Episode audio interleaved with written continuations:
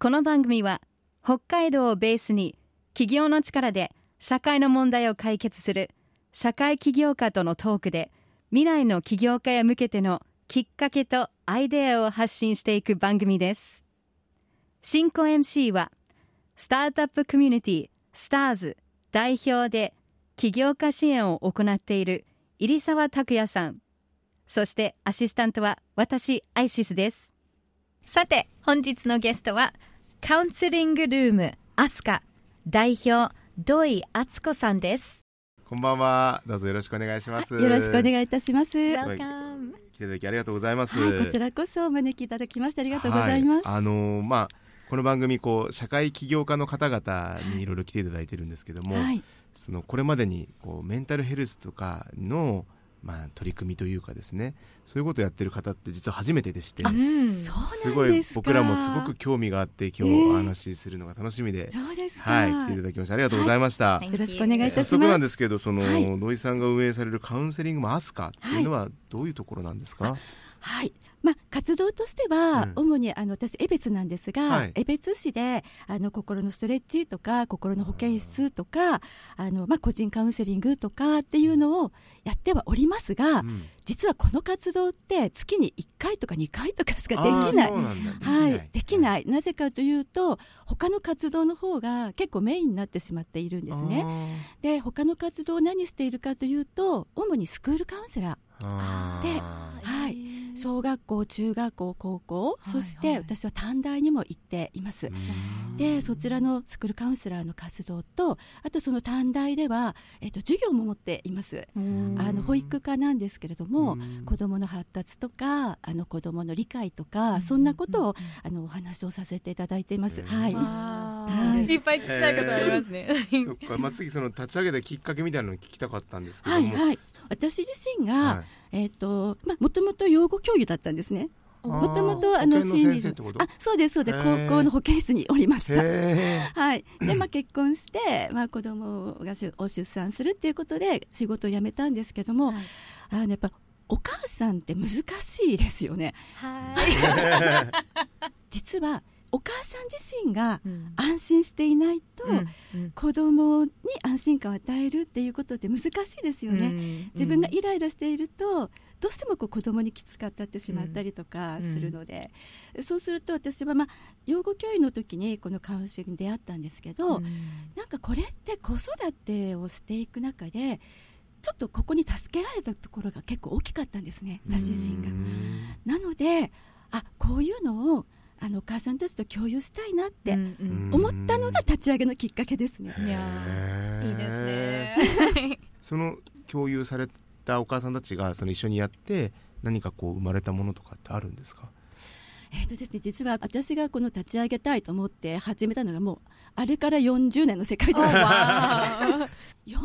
年前ってうん困ったことを人に話さないっていう時代ですよね。あもうなんか自分の家の恥になることは人には言わない、はいまして例えば同級生の誰々ちゃんのお母さんに話をするなんていうのはないですよね。そうすると当時から、えー、とお母さん方が直接来てくださるっていうよりは、えっと、誰かが誰かを紹介してうん。あなたそんな悩んでるんだったらちょっと行ってみたらいいんじゃないみたいな感じでうん紹介してきてくださったりとか、まあ、そんな感じでしたうね。んでも今も結構 SNS 流行ってるんじゃないですか。比べてしまうところがあって、はいはい。いいこといいものしか見せないっていう社会になってるとはい。思ってしまうから、うんうん。だからお母さんたちも今の私もうん。まさに その時期で、はい。なんか私よくできてますよっていううんなんかうんやりたがるんだけど、うん。無理です。だか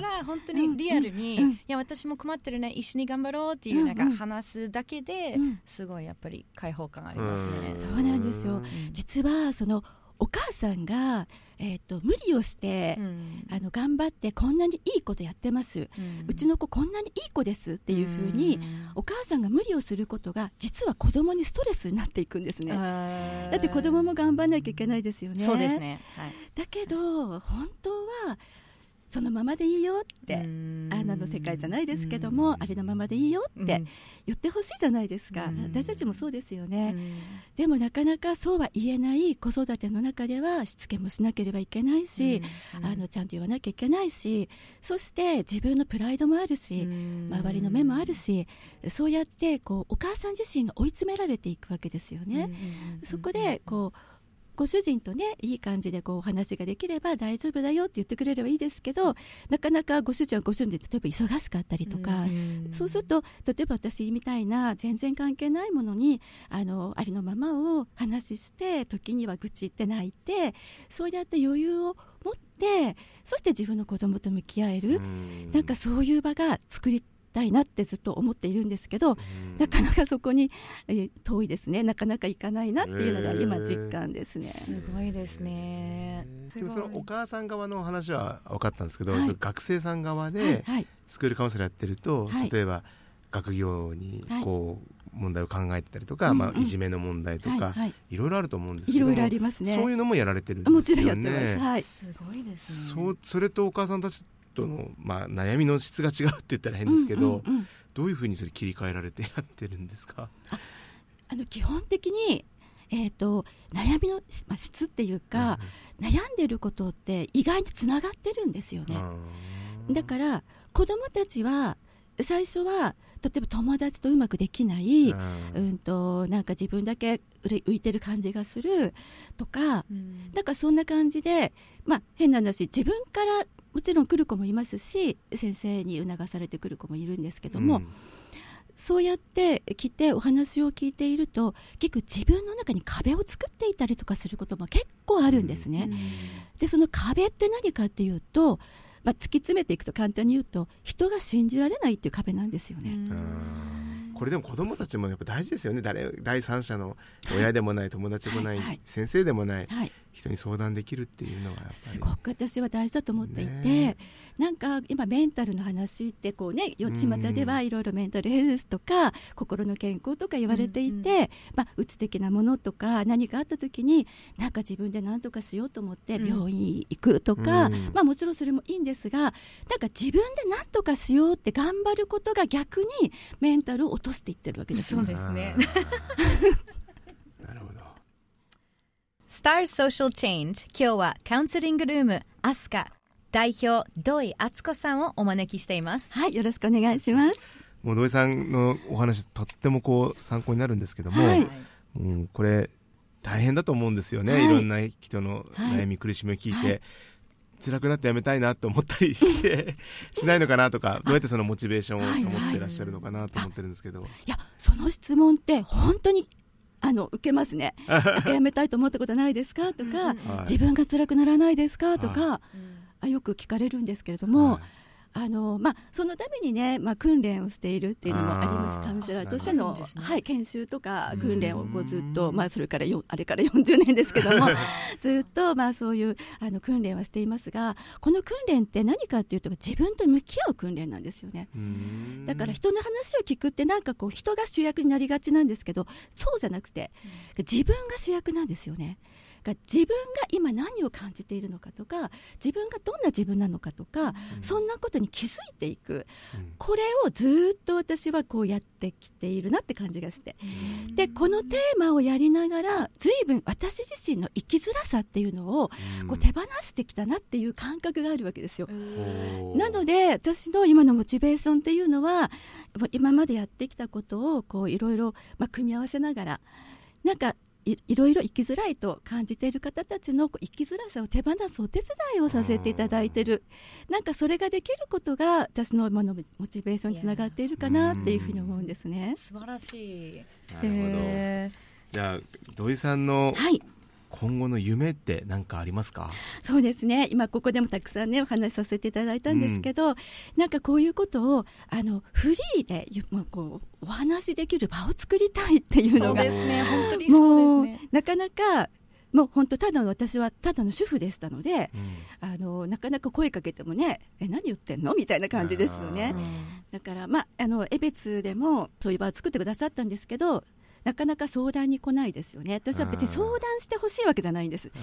であのよく言われるのは「いや土井さんそれ講演会してください」とか皆さんにお話ししてくださいっていうお話もいただいたりするんですけどいやもちろんあの講演会とか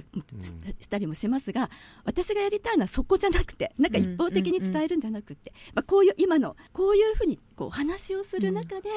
こう疑問に思うこと私実はこうなんですけどこれって何でしょうとか、はい、例えばお母さんたち話をするとざっくばらの話をする中でお母さんたちが「いや実は私は子供が愛せません」どうしても自分の子供といるのが辛いですってどうしたらいいですか？って泣かれるお母さんもいらっしゃるんですね。でもそれって正直じゃないですか、だからそういう時もあります。ずっとじゃないです。でもそういう時に誰かが言ってくれて誰かにその話をしてくれすることで、うんうんうん、あ別にいいなそういうふうに思ってもいいんだ私って思えた。なんかねそういう場を作りたいんです。で今辛いのはもうお母さん方もそうなんですが学校の先生方結構苦しいんですね。そうですね。なるほど。なので先生方にもまあ今ちょっと知り合いの方がこうとやってるんですけども先生方が話せる自由に話せる場を今作ってるんですがそういうのを場をちょっと増やしていくっていうことをやっていきたいですし、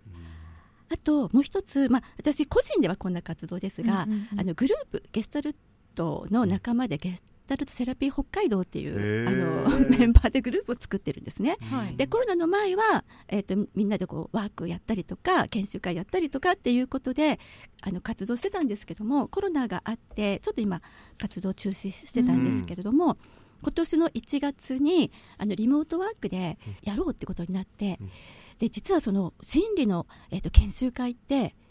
費用が高いんですね一般的に7000円から1万円ぐらいです。1回参加するのが。そうですね、はい、海外もそうですね。そうですね。カウンセリングなんかもね1万円が普通、うん、2万が普通そうですね、なのでなかなかその必要なのに一般の方から遠いんですね。はい、はい、現実問題だからこれをもっと身近にあの提供できないかということであの私のスーパーバイザーなんですがあの江戸川大学の、えーと、室木隆之教授いらっしゃるんですがあのこの先生にちょっと声をかけさせていただいてそれで一般の方も参加できるようなこう研修会をしたいということでお話をしましたら快く引き受けてくださって3000円という参加費でリモートワークで。で、えーと、当事者それから教師そして、えーと保健師で、えーと、福祉関係の相談員の方たち、まあ、私たちも含んで17名集まってでリモートワークをしました。またそんなことも提供できればと思っています。素晴らしい。もうまだまだやるやれることがいっぱいありそうで、ね、これからも楽しみですね、はい、確かにカウンセリングを受けるっていうのがやっぱりまだあんまり日本では、はい、こう市民権を得てないというか、うん、なんかイメージが病気とつながっていると思うんですね、ねはい、でも私たちがややりたいのは病気になる前ですね。そうですよね。心が元気になる。なんかそんなことのお手伝いをあのしていきたいなというふうに思っています。素晴らしい。ね本当にいいですね。へえじゃあ最後にこの番組ですね、その起業を目指す方々を応援している番組なんですけども、はい。土井さんがこれから起業開業を目指す方々に、なんかメッセージを届けるとしたらどんなことになりますかね？はい、そうですね。やっぱりあの人とどうつながっていくかっていうことが、うん、あのまあ起業家さんすごく大事だと思いますし、うん、人とつながるときにその否定しない人間関係が大事なんですが、なかなかそうはいかないっていうところももちろんあると思うんですね。そうするとよく安心安全って言うんですが、安心と安全は全然違うものなんですね。うん、だから一緒くたに考えられるんですけど、安全っていうのは環境なわけですよね。だから環境として安全である、うん、であの危なくなかったりとか、うん、そういう環境。そして安心というのは心。心が安定するということですから、そうするとそこに否定しない関係性があったりとか応援できる安定関係性があったりとかこれがあると信頼につながりますよね、